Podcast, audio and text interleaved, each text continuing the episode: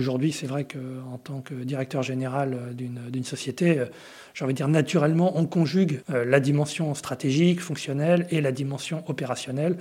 parce qu'évidemment, voilà, il faut à la fois avoir de la vision et à la fois faut que ça tourne au quotidien. Donc c'est vraiment ça un métier de, de directeur général. Bienvenue sur Haute Fréquence, le podcast de l'AGFI.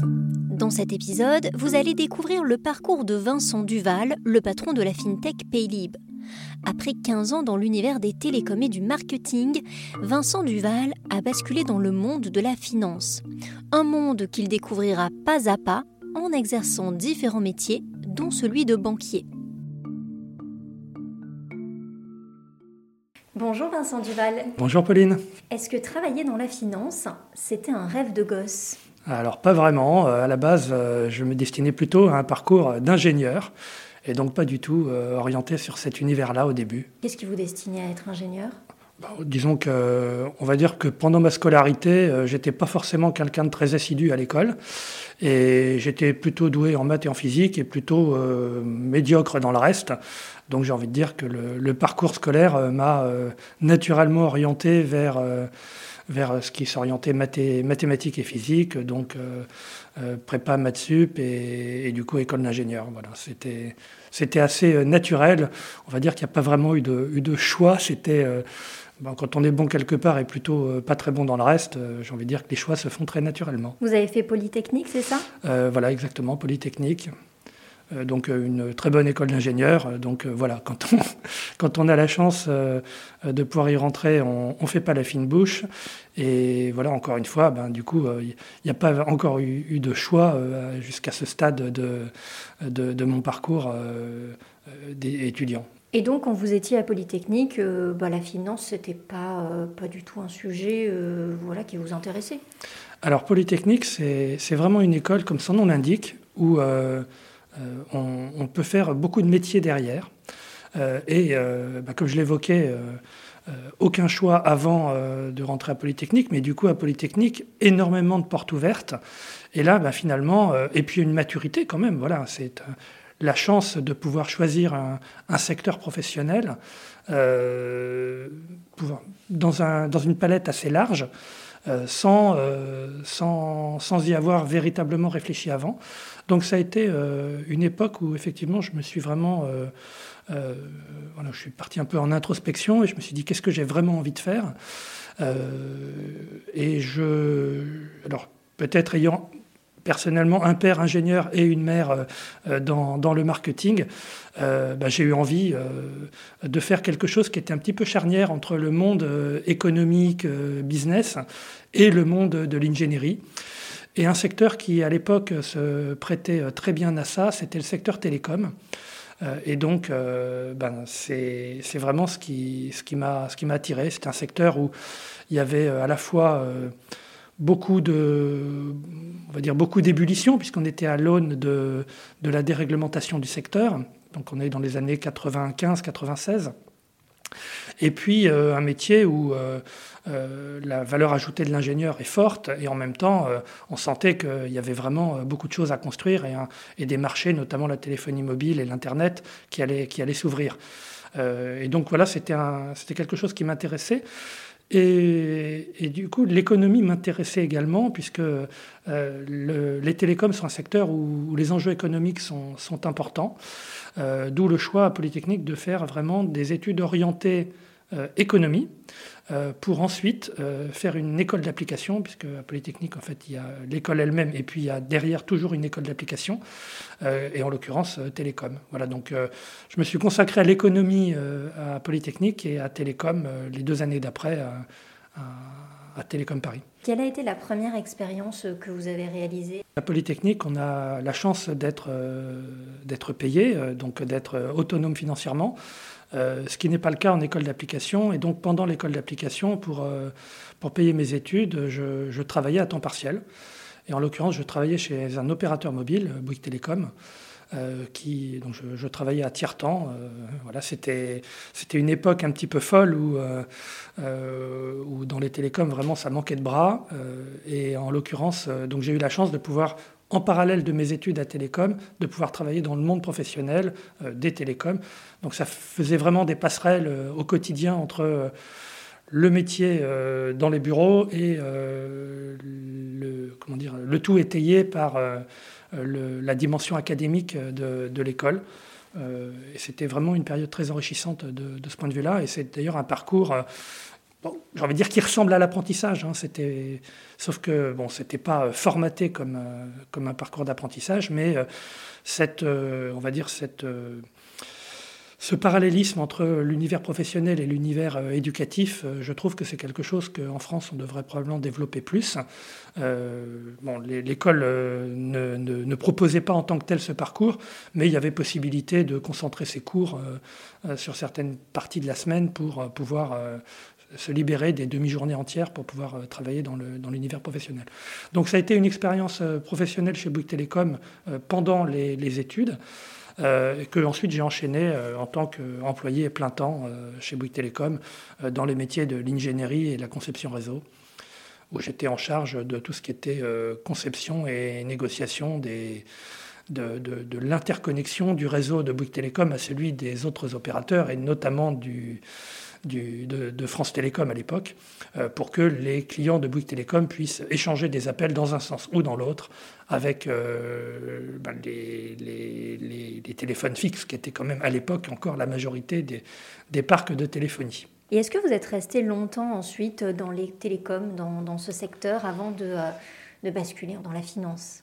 Alors, je suis resté une quinzaine d'années dans le secteur télécom, chez Bouygues Télécom, où j'y ai fait différentes fonctions. Euh, puisque du métier, on va dire, d'ingénieur, euh, euh, de l'ingénierie, un peu de négociation d'affaires, j'ai évolué vers des métiers plus commerciaux, commerciaux commercial grand compte, développement de la relation client, métier du marketing. je me suis occupé notamment de tout ce qui a été lancement du multimédia mobile. Euh, et, euh, et, préparation du, lancement de, l'ADSL de, de Bouygues Télécom. Et puis j'ai quitté, euh, quitté Bouygues Télécom pour le monde de la finance dans les années 2006, 2008 par là à peu près, je n'ai pas une date exacte en tête, pour, pour rejoindre une compagnie d'assurance, en l'occurrence Generali, pour m'occuper des offres au marché des particuliers. Euh, parce que l'assurance était, à une époque où euh, on va dire, euh, il y avait une, véritable volonté d'évoluer vers un monde qui était très contractuel, à un monde beaucoup plus orienté client qu'on connaît un peu mieux aujourd'hui. et, en l'occurrence, les télécoms étaient une forme de, modèle, et c'était intéressant évidemment pour des compagnies d'assurance d'importer des, savoir-faire du, monde du service, on va dire, euh, euh, dans, dans, les méthodes de, et les processus euh, des compagnies d'assurance. Qu'est-ce qui a fait que vous, personnellement, bah, après ces 15 années que vous mentionnez dans les télécoms, vous avez quitté ce monde-là pour rejoindre, en premier lieu, du coup, le secteur de l'assurance? Bah, Ça a été la conjonction de deux choses. D'abord, des rencontres humaines. Euh, où ayant euh, rencontré les dirigeants de Generali, euh, voilà, il y a eu un vrai fit et, quand, ils me racontaient leur projet, voilà, quelque part, ça, m'intéressait. Enfin, j'avais envie de prendre part à ce type, type d'action. et puis, oui, bah, ayant fait aussi à Polytechnique des études d'économie, Bon, il y avait peut-être quelque chose qui résonnait aussi et, euh, qui du coup euh, faisait que voilà, j'avais aussi envie de développer peut-être un peu plus cette, euh, cette dimension qui était un, des piliers aussi de, de, ma formation. Voilà. Bon, et puis peut-être que bah, voilà, la vocation d'ingénieur, j'en avais peut-être un petit peu plus fait le tour, peut-être un petit peu moins motivé comme au premier jour sur cette pure dimension. Et, et voilà, et envie peut-être de, voilà, de, de, de, capitaliser un peu plus sur, sur l'autre patte qui était, qui était l'économie, effectivement. Comment on essaie aussi de, faire sa place dans un nouveau milieu, pour vous, en l'occurrence? La place se fait assez naturellement. les compétences euh, les compétences du monde du service, les compétences digitales, euh, même parfois les, compétences euh, venant parfois de l'industrie hein, pour, pour améliorer des, processus où il y a des vrais savoir-faire dans l'industrie, sont, sont des, des, des, compétences et des domaines qui, qui sont bien, bien intégrés. Enfin, j'ai trouvé que dans la finance, il y avait un savoir-faire d'intégration de, de, ces savoir-faire extérieurs assez fort. Euh, alors, forcément, je n'ai pas beaucoup de, domaines de comparaison, si ce n'est celui des télécoms, mais je n'ai pas souvenir que dans l'univers des télécoms, on aussi bien euh, les savoir-faire extérieurs euh, que, que, je l'ai vu dans, la finance.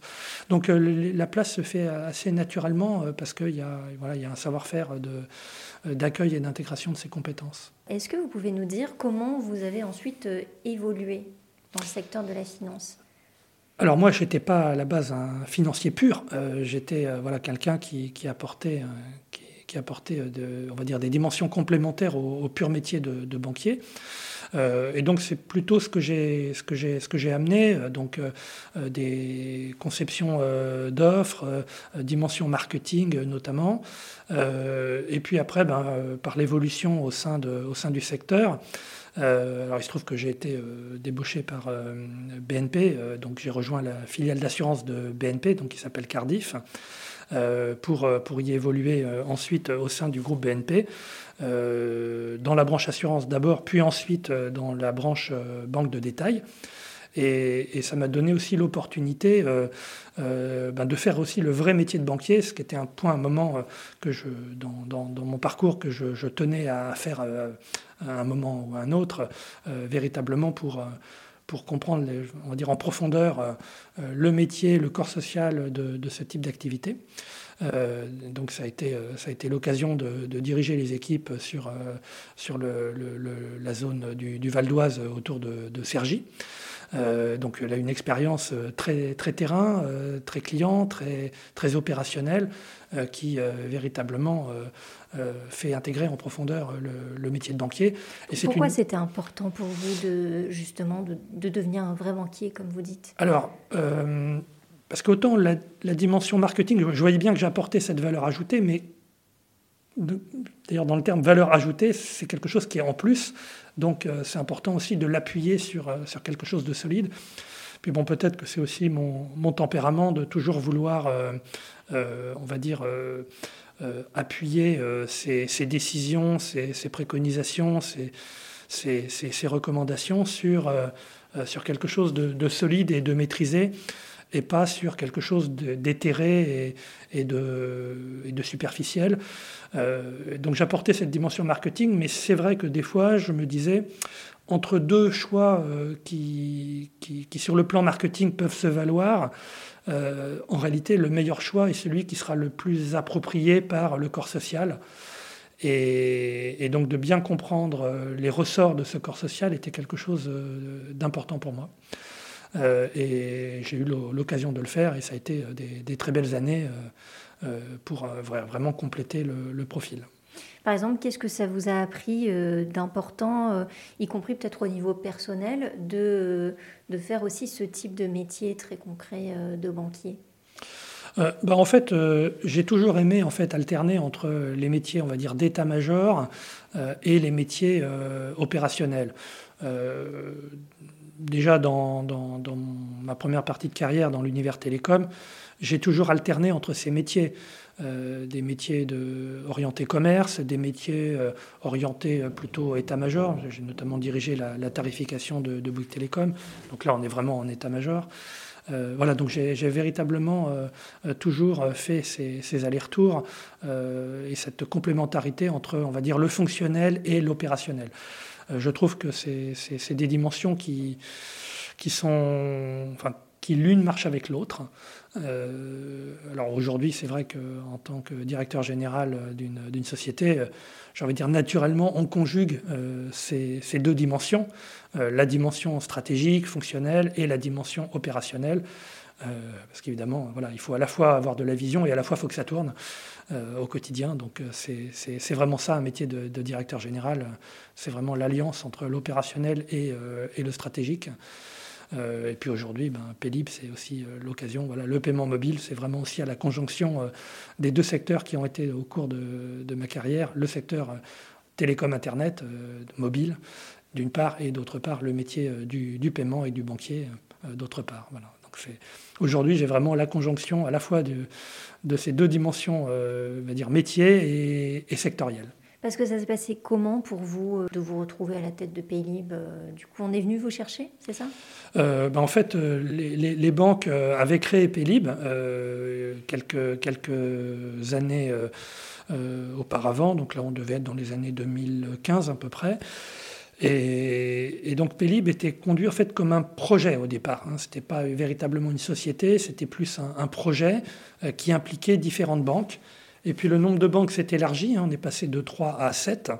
Euh, et à 7, euh, ben, un mode projet sans une grosse coordination un, peu plus, un peu plus centrale, c'est un petit peu devenu compliqué. et puis, il y avait besoin d'accélérer. Et donc, Pélib s'est mu en, société. Et à ce moment-là, ben, il y a eu besoin de, quelqu'un pour la conduire. Euh, donc euh, bah, les banques se sont dit bah, on cherche qui? On cherche euh, un banquier qui connaît le paiement, en tout cas un peu, et puis quelqu'un qui est aussi à l'aise dans un univers très digital, télécom, mobile.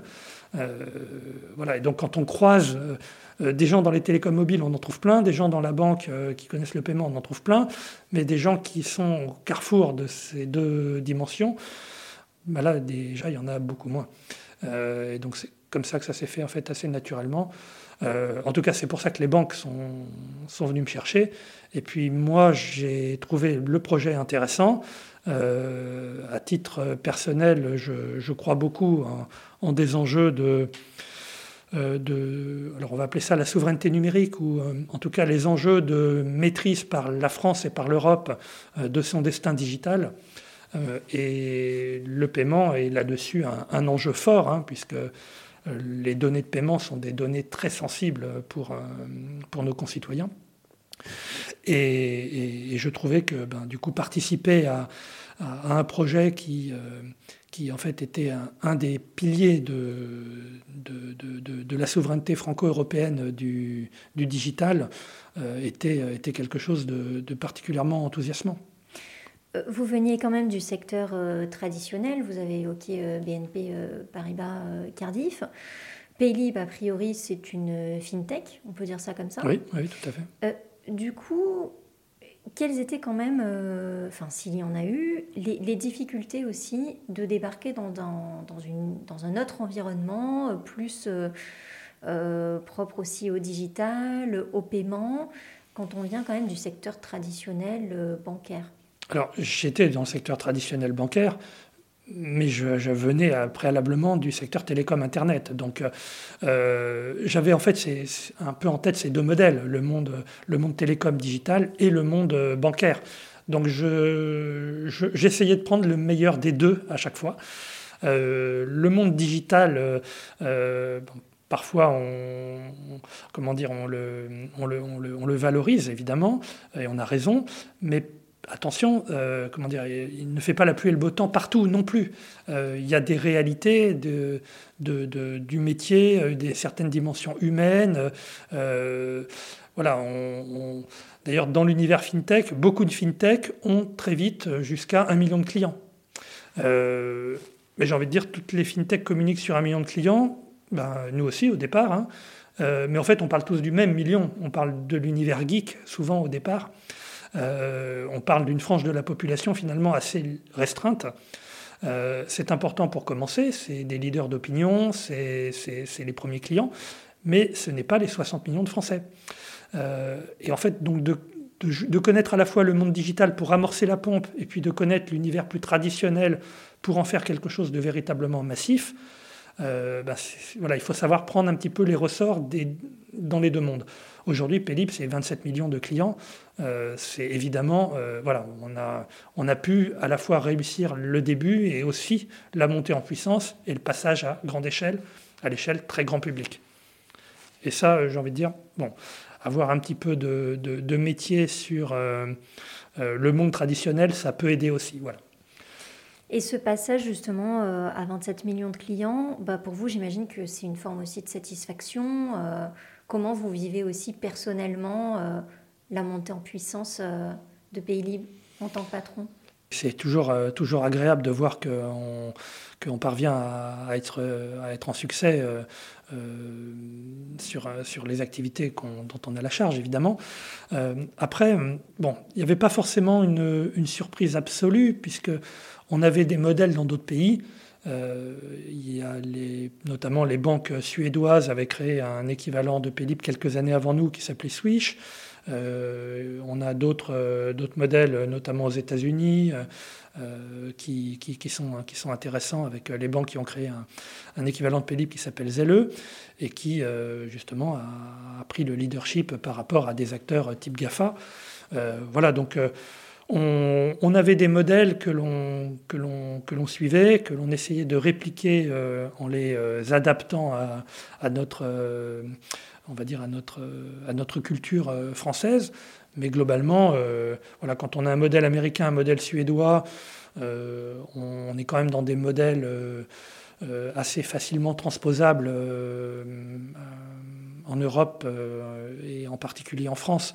Voilà, il y a un autre endroit où le paiement mobile s'est beaucoup développé, c'est la Chine. mais là, c'est vrai que le modèle, il est moins transposable, évidemment, puisque on n'a pas du tout la même, culture et, et voilà, il n'y a pas les mêmes enjeux euh, notamment de, on va dire, de tracking de la population qu'on a en Chine. Euh, c'est pas du tout euh, des choses qui sont réplicables et qu'on ne veut pas répliquer du tout, au contraire, en, en, France. Donc, mais le modèle, le modèle des banques suédoises et américaines a été inspirant là-dessus. et on a pu s'en inspirer beaucoup. pour, voilà, donc du coup, ben, quand on prend les bonnes recettes à droite à gauche et qu'on les applique en les adaptant, on, bon, on n'est pas forcément surpris de, voir que, que, ça fonctionne. Vous êtes euh, quel type de patron à l'heure actuelle? Euh, Quel type de patron? Euh, Alors j'essaye d'être un... j'essaye, hein, on ne sait jamais si on le, fait bien, mais d'être toujours à l'écoute à la fois de, de, ce que peuvent me dire les collaborateurs et à la fois de, on va dire, des signaux faibles du marché et de ce que dit l'environnement d'une manière plus générale. Euh, je trouve que c'est important de toujours laisser un, bon espace, enfin de toujours être clair sur, quand on a des décisions à prendre, de combien de temps on dispose pour les prendre, euh, de ne pas prendre des décisions trop vite, mais de les prendre dans le bon laps de temps. Si on a deux mois pour décider, eh bien on prend les deux mois. Si on a deux heures pour décider, on ne prend que les deux heures. Et donc d'essayer de capter, on va dire, un maximum euh, d'informations et de sensibilité avant de prendre euh, la décision, pour qu'une fois qu'on prend la décision, cette décision, elle soit solide, elle soit, euh, elle, ait fait l'objet de, on va dire, d'avoir été dans le temps imparti, regardée euh, sous, toutes ses dimensions, qu'on ait pu envisager les scénarios, et que, en clair, la décision qu'on prend, on sait pourquoi on la prend. et donc, on ne la remet pas en cause derrière. Ou si on la remet en cause, c'est parce qu'il y a vraiment un des éléments du pourquoi on a pris cette décision qui a changé. Voilà, donc j'essaye hein, d'être euh, comme ça, euh, euh, quelqu'un qui, qui, fixe des orientations et prend des décisions qui se veulent du coup solides et, et, le plus pérenne possible, et pour autant pas, pas entêté, c'est-à-dire si l'environnement qui a amené ces décisions change, eh bien justement de, de pouvoir les adapter en conséquence. Ça permet au corps social de l'entreprise, à, mon sens aussi, d'avoir une on va dire, une, plus grande conscience euh, du, euh, de ce que l'on fait et de pourquoi on le fait.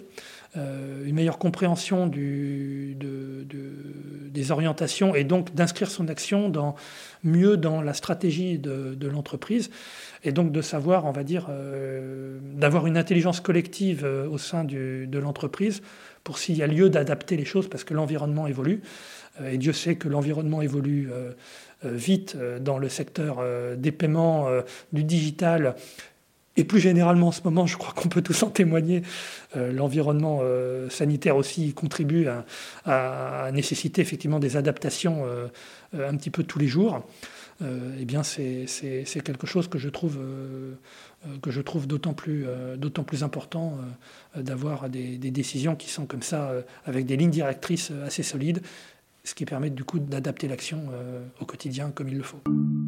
Voilà, c'était le dernier épisode de Haute Fréquence. Pour découvrir les anciens parcours, mais aussi un nouvel épisode chaque semaine, Haute Fréquence est disponible sur toutes les plateformes d'écoute, alors n'hésitez pas à vous abonner. À bientôt!